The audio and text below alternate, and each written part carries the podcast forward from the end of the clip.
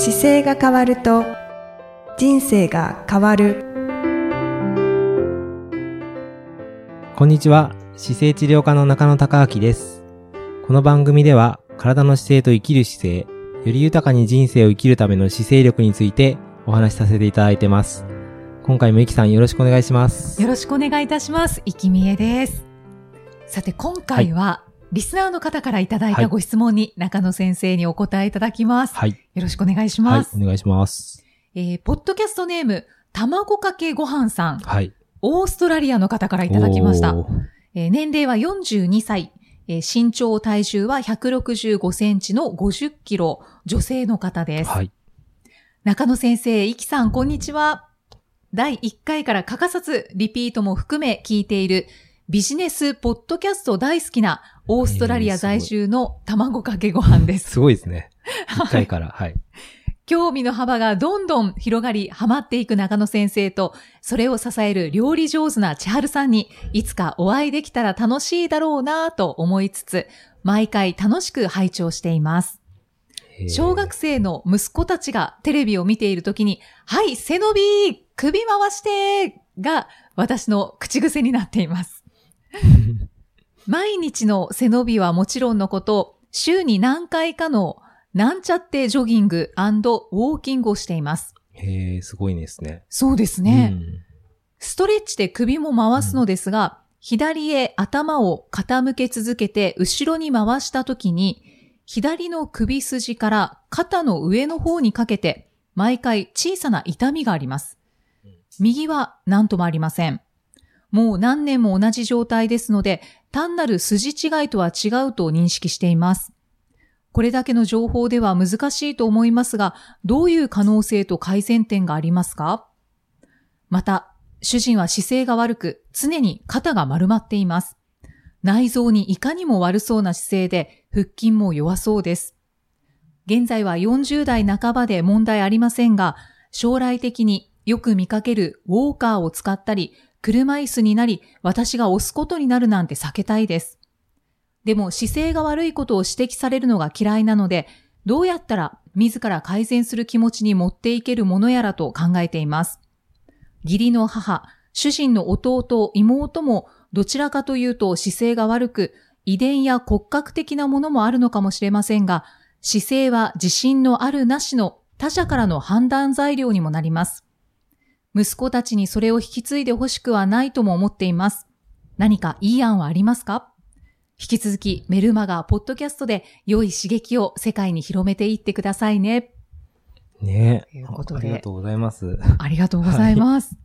なんか、あれですね、ご自身だけが姿勢良くなってて、他が皆さん曲がってきてるのに気づいて困っちゃったっていうことですよね。あ、そうですね。そうですよね。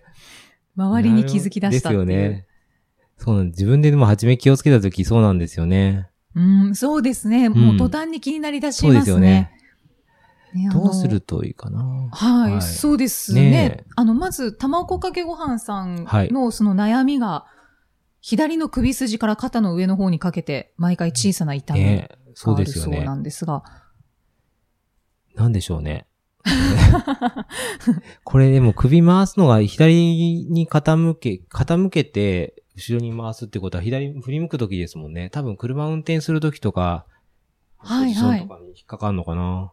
でも右と左が違うことってよくあるんですけど、やっぱりはい生活の中に、例えば僕だと今単純にまっすぐにした状態で、左に首回したときと右回したときだと、右の方が僕引っかかるんですよ、今。ああ、そうなんですで、ね。なんでこれになるかっていうと、えー僕が診療室の中で話聞いたり問診するときに、今の指定の机の位置から、実は首を左に回してしょっちゅう話を聞くんですよ。はい。で、右回す機会が減ってるから、これで今右に回りにくくなってるんで、そろそろレイアウトを変えなきゃいけない時期だなっていうのが、僕自分で回すと気づくんですけど、ああ、中野先生もそうなんですね。そうなんです。それで、あの、同じような傾向が多分あるので、えっ、と、回した時に、左に回した時に、引っかかってるから多分右側なんともないので、右向いてやってることが多分多いはずなんですよ。生活の中で。右を向いてること右が多い。もちょっと右、はい斜めはい下の方に向くとか、あとは、あの、常に冷蔵庫が右にあって右からしか取らないっていうこともあるし、はい。あの、なんかその正面と比較したときに常に右向いてやってたことがかつて多いはずなので、そのものが見つけられれば、割りところは反対に使ってくれば変わるかもしれないですね。うんで、ちょっとその、すり違いっていうよりは、筋肉が、あの、片側だけ使うようになってきてるので、綺麗に短縮して伸び縮みしなくなってきてるんですよ。なので、ただまっすぐにいつも起こした状態で、その時に顎だけちゃんと引いていただいて、はい。そこから左と右っていう動きを丁寧に左と右回しながら、引っかかってるところをちょっと手で押さえながら、回してもらっていくだけでも少しずつ変わってきます。でもそのテンションが変わっちゃった理由が生活の中にどこかに付随してあるはずなので、はい。それを探し出すことが先ですかね。まずは。ほう、探し出す。ちょっと右側に何か向いてしょっちゅうやってる動作があるので、それを探して左右違う使い方してるものを見つけ出すとちょっとヒントがあると思います。うんうんうんご年齢となんかお仕事が、まあ、お仕事から考えるというか、多はい分お子さんが多いから、何か生活の24時間の中で、ちょっと右の方向いてやってることがなんか多いものがあるのかなっていう視点でちょっと見直していただくと、順番に、じゃあ朝例えば起きた時は、どっち向いて起きてるかなとかからスタートして、で、朝の朝食の準備どうしてるかなとか、はい。あの、いつも座ってる席どうかなって、例えば座ってる時に、ご家族で4人だったとすると、はい。自分が座ってるところとは正面にご主人がいて、横に子供がいたらいつも子供の方見て、右側の子供。供見てご飯あげてたりするとこいつも右じゃないですか。そうですね。あ、じゃあこれ右だとか、あと、なんか、なんとなく見てるテレビが常に右にあるとか、はい、はい。そういうところを見直してもらって、で、お昼はどうだろうとか、夕方はどうだろうってちょっと見直していくと、生活の中で自分の癖がちょっと見えてくると思うんですよ。ああ。そしたら、中野先生がレイアウトを変えようっていうのと同じで、そうそうそうそう。ちょっとテレビの位置テレビの位置を変えるとかか、あと席替えするか。ああ、そうですね。あの、大体いつも同じ席に座るように自然になっちゃってるので、はい、はい。あ今日から席替えしますっていうのも手ですね。うん、うん。うんはい。。うーん。じゃあそのそこから。対応策が、それが多分、それでちょっと変わると思いますけどね。はい。あとよっぽど本当事故があったとかじゃなければ、はい。そういう、でもこの不具合に気づくってすごい大事で、そうですね。そうです。この時点から物語が始まっていくので、物語。はい。ここから積み重ねていくと、だからどんどん悪くなってきたりとか、これが痛くて引っ張ってくるとか、肩が上がんなくなってくるとかって繋がってくるんですよ。うーん。なので、ちょっとした問題点を先に対処していくっていうのはすごい大事なので、ぜひ、ちょっとやってみてください。そうですね、はい初期症状という感じですかうん、ね。うん、うん。そうですね。ちなみにあの首を回すことっていいんですか？回すことはいいことっていうか、回す、回るものなんで、ぐるぐるは回んないですけど、単純に動作として首の形状が持ってることは、たまっすぐに起こした状態っていうのはちょうど顎を引いた状態なんで、よく書籍に書いてるのでいくと、はいあの、壁にかかとをつけて、で、お尻つけて、背中の肩甲骨つけて、頭がつけて、っていう状態をちゃんと保ってもらった状態で、そこから、右に顔、から顔というか首を倒すこと、左に倒すことっていう動作は自然に側屈っていう動作だし、あと、前と後ろも行きますよね、綺麗に。はい。あと、そこから左側向く、右側向くっていうのが通常ノーマルの動作です。あ、はいはい。であの、ぐるっとこう、あグルーは首を回すっていうのグルーは曲がらなくなってる。る場合は回んないので、先にこの横倒した方がいいです。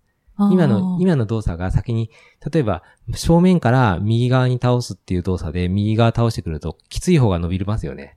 はい、はい。今右に倒すと左側が伸びてきて、はい。で、今度ひ、えっ、と、左側に倒すと右側が伸びますよね。で、伸びます。これが本来均等なはずなんですよ。うんうんうん。で、均等でなければ、均等になるように繰り返して、きつい方を伸ばしていけば、少し均等に戻ってくるので、うーん。で、あと前後も前、正面持ってくるのと上持ってくるっていう動作は動く、本来の設計図で動く動作なん。で、はい、はい。で、上が向きにくい方は、肩甲骨寄せてみるとちょっと上行きやすかったりとか。そうですねはい。で、あとは、えっと、正面から左側に向くっていう動作と、右側に向くっていう動作ができるので、そこまでは全然、あの、日々やってもらって大丈夫です。はい。で、ぐるぐる回すっていう動作は、あの、総合、総合力なんですけど、はい。あんまりぐるぐる回して動きにくいところがあるときに回してても良くならないので、今みたい。いにちゃんと、あの、一個ずつの動きにこだわった方がいいですね。うーん。で、伸ばすっていうのを意。識した方が。それでちょっときついところは首支えてていいので、押さえながらこの表面を押さえて、ちょっと伸ばしてあげれば少し、まあリリースって言うとあれですけど、はい筋肉のその動きがちょっと変わるので、あああああよく治療してもらってます。こう抑えていただいて。ちょっと抑えながら倒すぐらいでも変わってくるから、そういう使い方でもいいと思いますね。わかりました。うん間違ってもぐるぐる回りにくいからって回しててもよくはなんないので。うんうんうん。じゃあ、右、左、そうそうそう。そうえー後ろ。です。前後。前後右左ですね。はい、はい。まずそれをやっていただくのがまず1個目ですね。はい。はい。で、えっ、と、ご主人を何とかしたいっていう話ですよね。そうですね。自らね改善する気持ちになってもらいたい。これどうすると改善する気持ちになると思います？ゆきさん。えーっと、卵かけご飯さんが、はい。えーもうじ自分をどんどん改善していって、はい、はい。その変化にはい気づいてもらう？とかはいいですよね。はい。これね、ご主人がどうやってすると楽しくなるかがやっぱり鍵だと思うんですよ。はい。はい。で、あの、例えば姿勢良くしてねって言われた時に、うわーありがとうって思わないので、普通の人は。そうですね。なので、あの、改善することが喜びになるようにやっぱり作ってあげなきゃいけないし、うんそう仕掛けてあげたいので、うんうん。だから、ご主人と一緒に何か楽しいことして遊ぶようなのをしていきたいように持っていくとか、はい。はい。だから、ご主人が楽しくなるっていうのはどうすると楽しくなるんだろうを考えたりすると、その中の方向性でやってあげるといいこととか、一緒に勝手にご主人がじゃあ姿勢気をつけなきゃって思うように仕掛けるのがやっぱり大事なんで、うーん。その方向例えば、どんなものがありますかね？そうですね、僕が、えーっと、最近患者さんと喋ってて、はい。えーっと、すぐご主人連れてきますって言ったケースがあるんですけど、はい。あの、ご主、奥様が小柄の方で、ご主人がすごい大きな方だったんですよ。うんで、もちろんご夫婦だから仲いいんですよ。はい仲いいんですけど、あの、絶対私はこの人の介護をしたくないって奥さんが言ってて、その時に、あの、介護したくないからあなたここ行きなさいよって言ってもあんまり動かないけど、うんあの、そのご主人のことが大好きだけど、あ私の体は小さいからあなたのことを面倒見ることができないから、あの、自分のためにも、よ自分で良くして、あの、いつまでも動ける体でいてくれたら、私はすごいほっとして安心するわっていうことを丁寧にプレゼンされたんですよ。そ。したら自分の体が大きいことと奥様が小さいことが分かってるから、はい。あ、じゃあ、これはちょっと自分で自分の体を見なきゃいけないなと思われたらしくて、はい。それから LINE されましたね、すぐ。ああ、そうなんですね。ご主人が奥様に迷惑をかけたくないっていう気持ちが多分あるような言い方をするのは手かもしれないですよね。うんうんうんうんうんうん。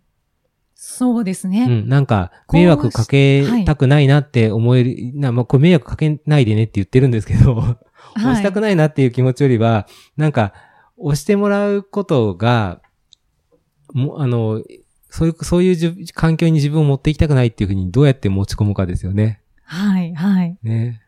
なんかこうなってくれると嬉しいわっていう思いをそうそうそう伝えた方がいいですかね。あの、やっぱり一緒にいつまでもね、歩けてることが楽しかったり、旅行行けたりすると楽しいじゃないですか。でももしも、その状況になるのが今防げるんだったら、あの、まあ、姿勢良くすることがその良くする方法の一個だとしたら、まあ、一緒に歩けて、あの、姿勢よく伸ばして歩いていくことの先にはずっと歩き続けられるから、例えば一緒に歩く時間作ってみるとかはもう一個手かもしれないですし、うんうんうんまあ姿勢良くしてねって言っても多分通用しないから、じゃあ一緒になんかのスポーツやろうって言って、それを上手くなるための一個に姿勢良くするが入っててもいいですし、うんうん。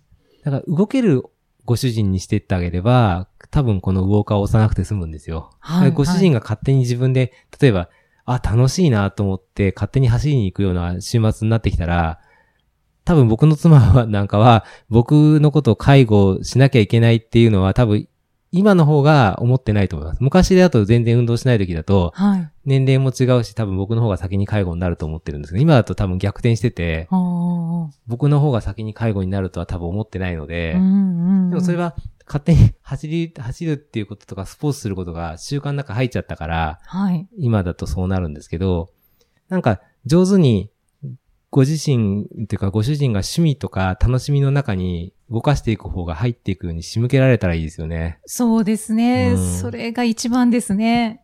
一緒にでもお子さんと遊びに行くっていうのもなんか手かもしれないですよね。みんなで。うーん。背伸びはでも日課にするのは本当は一番いいんですけどね。はい。はい。手軽にできますしね。はい。でもこれ遺伝子的な話って書いてあるんですけど、遺伝子的にはあんまりなくて、はい。どっちかというと生活環境なんですよね。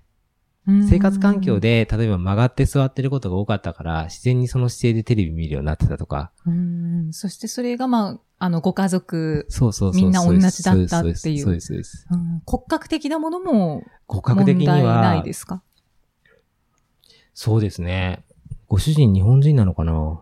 外国人だと違うかもしれないですね。日本人だったら、はい。割と、あの、ないですよね。やっぱり自分で生活環境の中で曲げてきちゃってるケースがやっぱ多いのでう、んうん。うーんん。じゃあ本当に、ね、自らこ何がいうい。改善していきたいって思ってもらうための、イキさんだったらどうします？ご主人がもしいて、同じ。いや、今、すごい、うん思いあぐねてます。これ、でもね、一緒になんか共通の動く趣味を持つっていうのは、いいかもしれないですね。うん、そうですね。うん、あの、歩くっていう時でも歩く時に、例えば山歩きに行きました。で、一緒に歩いてると疲れるけど、例えば背伸びをして歩くと疲れなくなるじゃないですか。はいこうやってやるといいですよっていうので、ちょっと辛いけど練習すれば楽になるっていうのが分かるのが、いい姿勢とかで運動できるとすぐ分かるので、うん、うん、だから山なんかでも、だからちょっと疲れてたなっていう方が姿勢変えて直していくと、山歩きこんなに楽になりましたってよくあるんですよ。はい、はい。なので一緒に、あの、歩くっていうことをする中で、もっと楽にこうやってするとなるよっていうヒントに姿勢があったり、あとストレッチしたりとか一緒にやっていけば。少しずつ変えていけるかもしれないですよね。そうですね。あなんか、運動はお好きなんですかね？好きじゃないようななんかニュアンスを受け取ったんですけど、なんかその、体を動かすっていうのが、あ、楽しいかもっていうところでやめると、はい。あ、じゃあまた行ってみようかって言って、1ヶ月後にじゃあいついつ行こうって言って決めて、あ、やるとかっていうのは、うん、うん、うん。もうオーストラリアってアクティビティの国なので、ああ。もう海のマリンスポーツも盛んだし、はいスポーツ何でもできるんですよ。ね、山もいっぱいあります山、よね。山は低いけど、あの、あれです、海、海が多いんですよね。うんうん海が多くて、そうですね。じゃあ、いろいろ一緒に行って、そう、一緒に行くのはすごい大事だと思いますね。うん。なんか姿勢をあの意識してるとすごい楽でさっていう話をしたところで、あの、え、俺はきつかったのにって思って、え、姿勢良くするとなんか変わるの？っていう風になったらなんかすごくいいと思いました、今。あ本当ですか？はい。なんか一緒にやってみました。ご主人がちょっと大変でした。姿勢良くすると楽ですよっていう絵が引っかかると、ちょっと変わってくるかもしれないですね。そうですね。うん。なんかそこが一番いいかもしれないですねう。んうんうんうん。。はい。あの、いろいろとはい 一緒にまずは行ってみて、すごいご主人と奥様がいたらなんかどんどん話が膨らみそうなんですよね。今、か架空の状態の僕奥様の卵かけご飯さんを作って、イはいメージしてるからなんかね、ど、どのぐらいのご主人なのかななんかね。そうなんですよね。そうそうそう。そう、ご主人さんも、リアルにいたらかなりわかるんですよね。ね、日本人なのか外国人なのかも分かってない。そうですね今妄想の中で話してたかなりの妄想をしてますね。はい、なんかちょっとごめんなさい、答えが見つからないんですけれども。でも、やっぱり、あのー楽しくすると人間ってはい。やろうと思うし、苦痛の方の回路に入り込むと嫌になっちゃうんですよ。だからうん頭の脳って2個しか回路がないから、必うずん楽しくなる回路か、もう苦痛を感じてやめる回路しかないんですよね。はい、はい。必ずその楽しくなる回路の方にスイッチするのはどうしたらいいんだろうって考えていけば、その延長上で喋っていってあげれば必ずうまくいくので、うん、うん。それ。がもう最大のヒントかな。はい。ちょっと思いついたら、なんか僕も書いてみようかな。ブログかメルマガか。はいこんなケースありしましたとかね。ね、読まれてるはいみたいなので。はい。そうですね。でも本当ね、ご主人連れてきたいっていう方多いんですよね。患者さんでう。ん、うん、うん。うん。なんか、はい。はい わかる気がする。ね。ちょっとじゃあ、またちょっとどうなったか教えてください。あの、少ししばらくしてからでもいいので。そうですね。はいはい。で、お子さんたちは、やっぱり、り、子供たちって姿勢良くするときに、あの、今の、はい、背伸びしてっていうのでもすごいいいと思います。あ、はい。テレビ見るときに背伸びしようねって言ってあげてるっていう習慣だけでもすごい違うと思いますねう。んうんもうこれお母さんが言ってたのが後から響いてくるんで、うん。うん。長野先生もそうでした。僕も、僕はね、両親っていうより祖母にすごい言われました。物差し入れられたりすごい怒られて、ええ 結構厳しかったんですね。すごい厳しかったですよ。明治の祖母だったんで、明治生まれの。正座して怒られたりとかね。そんなことが。があある中で。もういわゆる説教ですね。そうですね。だから姿勢が悪いと何が悪いかっていう話をしつつ、はい。物差しで叩かれるっていう、こう、うことをよくされてたので、そうなんですね。厳しい。そう、すごい、そういう意味では、そのでも、祖母のおかげで、ああ、姿勢って大事だったんだってずっと頭にあってうん、それで姿勢治療科を作ろうっていう時に姿勢がやっぱり頭に残ってたから、祖母の影響はすごいあったと思います。あーじゃあ、このテレビを見るときには、はい。はい、背伸びは、いや、全然いいと思います。これもう楽しく続けてもらって、はい。僕もだから、はい、背伸びって言ってテレビ見てますよっていうエピソードをいろんなとこで使わせてもらいます。いいですね。も。こういう風になってくると、やっぱりそのね、家族の中の文化みたいなもんなんで、うんうんその今度子供たちの子供たちにも繋がっていくかもしれないし、うん。はい本当にそうだと思います。はいもう、どっちかというと所作みたいなもんですからね、姿勢は。あこれからやっぱり自分の体の使い方っていうのを、まだ僕が、あの、学校みたいにできてないからですけど、やっぱり自分の体どうやって使うか学んで、それを当たり前のように使っていくっていう社会じゃないと絶対人間持たなくなっちゃうからあ。う、んうんなの、で、その時にはもうこのお母さんに言ってたことは当たり前だよねっていう風になるはずなので、はい。はいはい。そうですね。また頑張っていくので応援してください。はい。ご質問ありがとうございはい、あますりがとう。ございました。またじゃあ次回も、えっ、と、イキさんとお送りしていきたいと思います。また次回もよろしくお願いします。よろしくお願いします。ありがとうございました。ありがとうございました。この番組では姿勢や体についてのご質問そしてご感想をお待ちしております。ご質問とともに年齢体重身長性別をご記入の上中野生態東京青山のホームページにありますお問い合わせフォームからお送りください。体を見直す時間は人生を見直す時間である。姿勢治療科の中野孝明でした。